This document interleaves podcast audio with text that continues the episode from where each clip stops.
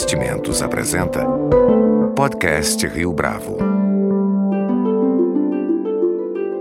Conheça o Portfólio Rio Bravo, uma carteira de investimentos só sua, só na Rio Bravo. Para informações, entre em contato via investimentos@riobravo.com.br ou 3509-6620. Este é o podcast Rio Bravo, eu sou Fábio Cardoso. No Brasil, além do futebol, o tratamento concedido às modalidades esportivas fica muito aquém do esperado. São, no dizer comum do dia a dia, os outros esportes. Essa condição só é transformada quando os resultados aparecem e chamam a atenção de toda a comunidade, ultrapassando, portanto, essa barreira artificial. É o que acaba de fazer o mesa-tenista Hugo Calderano. Nascido no Rio de Janeiro, Hugo vive desde agosto de 2014 na Alemanha, onde atua pela primeira divisão da Bundesliga daquele país. Em 2016, Hugo participou dos Jogos Olímpicos do Rio de Janeiro, quando recebeu grande apoio do público, e no ano passado ficou em primeiro lugar no Campeonato Pan-Americano, além de ter sido campeão individual e de duplas no Aberto do Brasil. Agora, no segundo fim de semana do mês de março, um feito histórico. Hugo foi o primeiro brasileiro a chegar à final individual de uma etapa Platinum de um circuito mundial, equivalente ao Grande Slam do tênis. Para falar a respeito de sua trajetória profissional e do desafio de ser um atleta de alto rendimento, nosso entrevistado de hoje no podcast Rio Bravo é o mesa tenista Hugo Calderano. Hugo Calderano, é um prazer ter você aqui conosco no podcast Rio Bravo. Oi, Fábio, o prazer é tudo meu. Aos 21 anos, Hugo, você já tem sido chamado de Thrill from Brazil, ou seja, uma sensação do Brasil, alcançando agora os primeiros lugares no ranking mundial. Como é que essa história começou? Como é que o tênis de mesa passou, passou a ser, fazer parte da sua trajetória? Quando eu era criança, com 8 anos, eu, eu comecei a treinar tênis de mesa. E antes disso eu brincava de ping-pong com meu pai, é, nada nada levado a sério, mas ele viu que eu que eu levava jeito e me levou para me levou para começar a treinar tênis de mesa numa escolinha. E a partir daí eu fui fui tomando gosto pelo esporte, fui melhorando cada vez mais e nunca mais parei parei de jogar tênis de mesa. E esse nunca mais parar de jogar tênis de mesa significa que ao longo da sua adolescência você sempre conjugou a sua vida como estudante com o tênis de mesa? Dos 8 aos 13 anos eu, eu, sou carioca, então eu treinava no, no clube do Fluminense, no Rio. E, e aí com 13 anos eu já era o, o melhor mesatenista do Rio de Janeiro inteiro então eu tive que me mudar para São Caetano para poder treinar melhor tênis de mesa. E, e aí eu treinava de manhã e de tarde lá em São Caetano e estudava de noite. Então sempre foi uma rotina muito puxada aí, porque no tênis de mesa, tênis de mesa é um esporte muito técnico, então você precisa treinar bastante desde, desde muito cedo, muito jovem.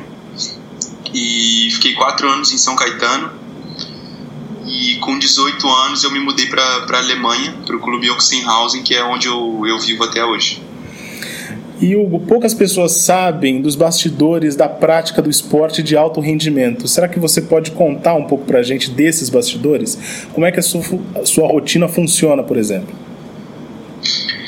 É, eu treino duas vezes por dia, então meu, meu treinamento começa às nove, vai até meio-dia depois a gente é, almoça e tem um, tem um período de descanso, e o segundo período é de 4 às, às 6 e meia, 7 horas. Então, no total aí são é entre 5 e 6 horas por dia de treinamento.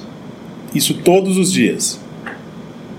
Todos os dias. É, somente sábado, que, que eu treino só um período, só de manhã, e geralmente nos domingos eu tenho um jogo pela, pela Bundesliga ou pela Champions League. Sempre tem, raramente tem um, tem um domingo de descanso. E você mencionou agora há pouco que o treinamento, é, é, melhor, a prática do tênis de mesa exige uma técnica bastante apurada. Como é que são os treinamentos especificamente?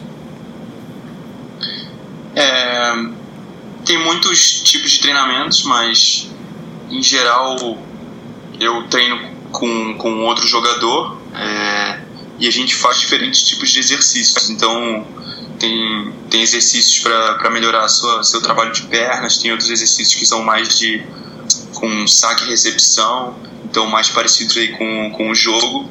E tudo isso é muito importante. A gente tem que fazer todo dia é, muita repetição, muitas, muitas bolas.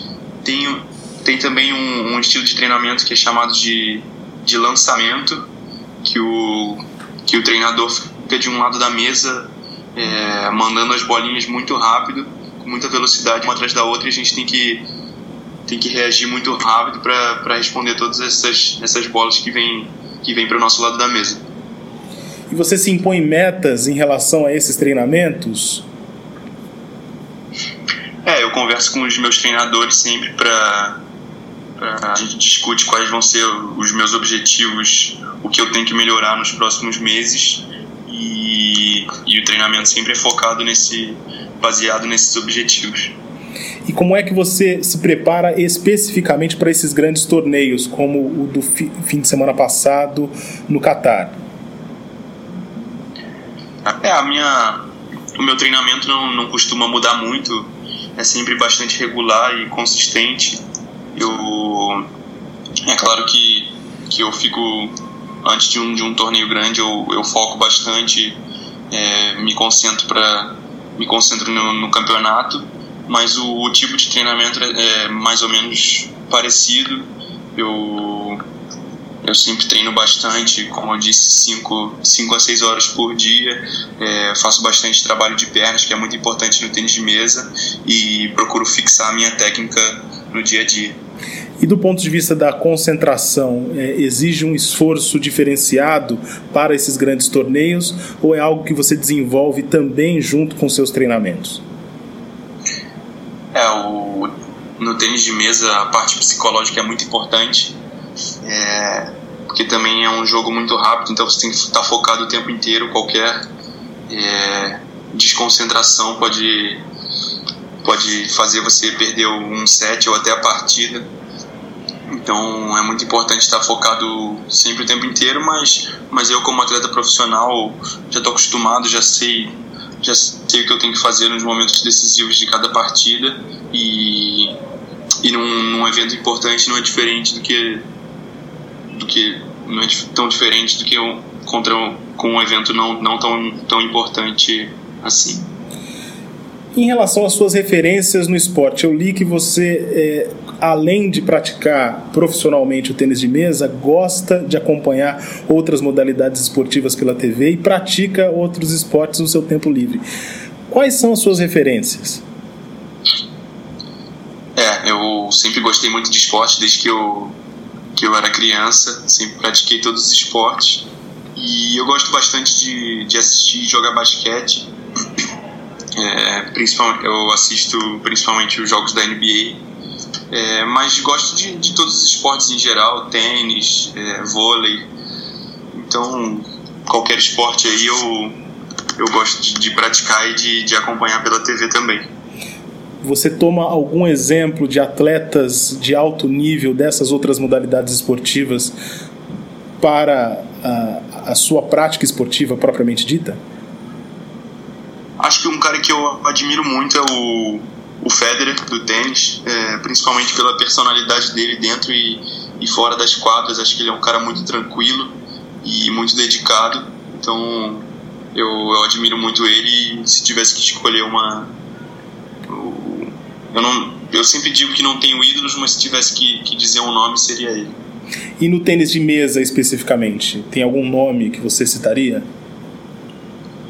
No tênis de mesa eu não tenho ninguém, até porque hoje em dia eu, eu acho que estou chegando entre os melhores do mundo, então eu tenho que, eu tenho que, que focar em ganhar do, dos jogadores e não tê-los como ídolos. É, então acho que, que no momento eu vejo todos como adversários e não como ídolos.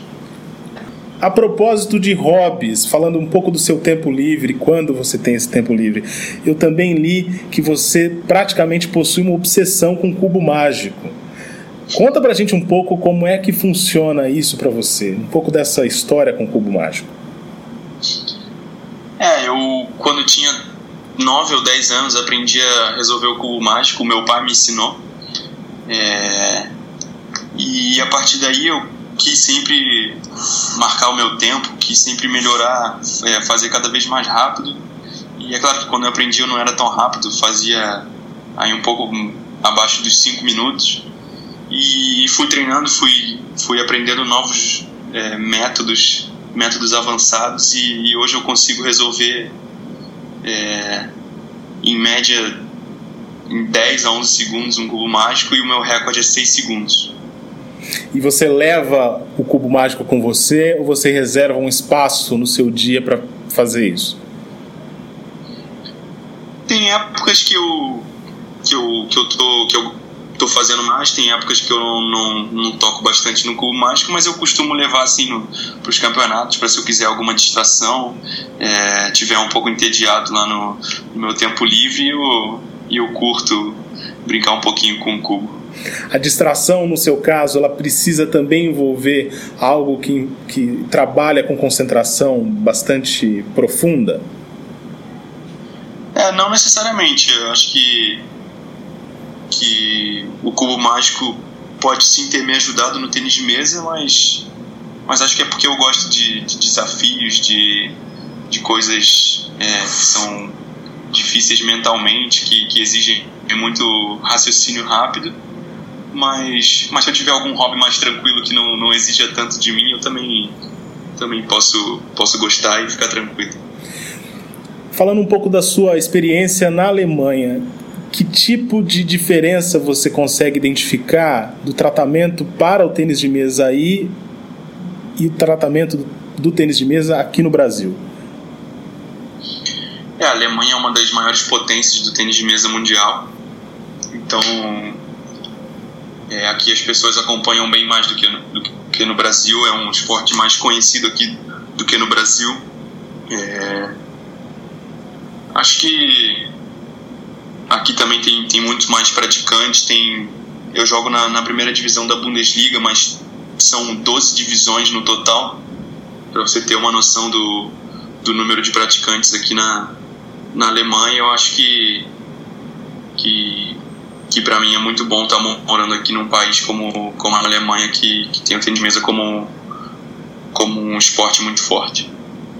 Tomando como referência os resultados deste último fim de semana uh, no Aberto no Catar, é, o que você projeta para as próximas competições? Ainda no mês de março existe um campeonato importante do qual você vai participar, certo? Certo. É, eu tenho essa sexta-feira é semifinal da Champions League, então é um, é um, um jogo muito importante para o meu clube aqui, Oxenhausen, na Alemanha. E, e, no final de março, como você disse, eu tenho o Aberto da Alemanha, que é outro evento é, da categoria Platinum, comparado ao Grande Lano Tênis, como foi o Aberto do Qatar, que eu cheguei na final. Então eu espero continuar e é, continuar jogando bem e conseguir manter esse meu, meu bom nível que eu, que eu tive no Qatar nas próximas competições. E como que você lida com a expectativa dos outros em relação às competições que você vai participar a partir de agora?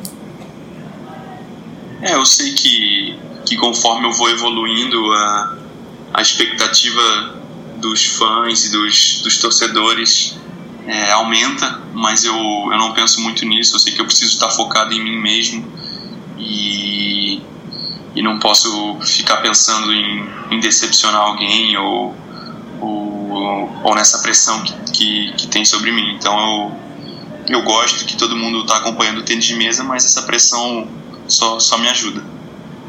Você participou dos Jogos Olímpicos do Rio de Janeiro em 2016 teve uma recepção do público bastante interessante no sábado, 6 de agosto, quando você estava é, é, em atuação. Que aprendizado você leva para as Olimpíadas de Tóquio em 2020? Foi uma experiência incrível jogar os Jogos Olímpicos em casa no Rio em 2016. Eu não esperava que, que tanta gente ia gostar tanto de assistir o tênis de mesa. Acho que gente que não conhecia o esporte passou a, a gostar muito e sempre foi um dos meus objetivos principais fazer o tênis de mesa ficar mais popular no Brasil e acho que que tanto nas Olimpíadas como agora no Aberto do Catar foram dois passos dados aí a, é, nessa caminhada e, e, e, com certeza foi uma, uma grande experiência para me ajudar a chegar em Tóquio com, com mais chances de medalha. Hugo, muito obrigado pela sua participação, pela sua entrevista aqui ao podcast Rio Bravo. Eu que agradeço e muito obrigado por, por me receber no, no podcast. Com edição e produção de Leonardo Testa, este foi mais um podcast Rio Bravo. Você pode comentar essa entrevista no SoundCloud, no iTunes ou no Facebook da Rio Bravo.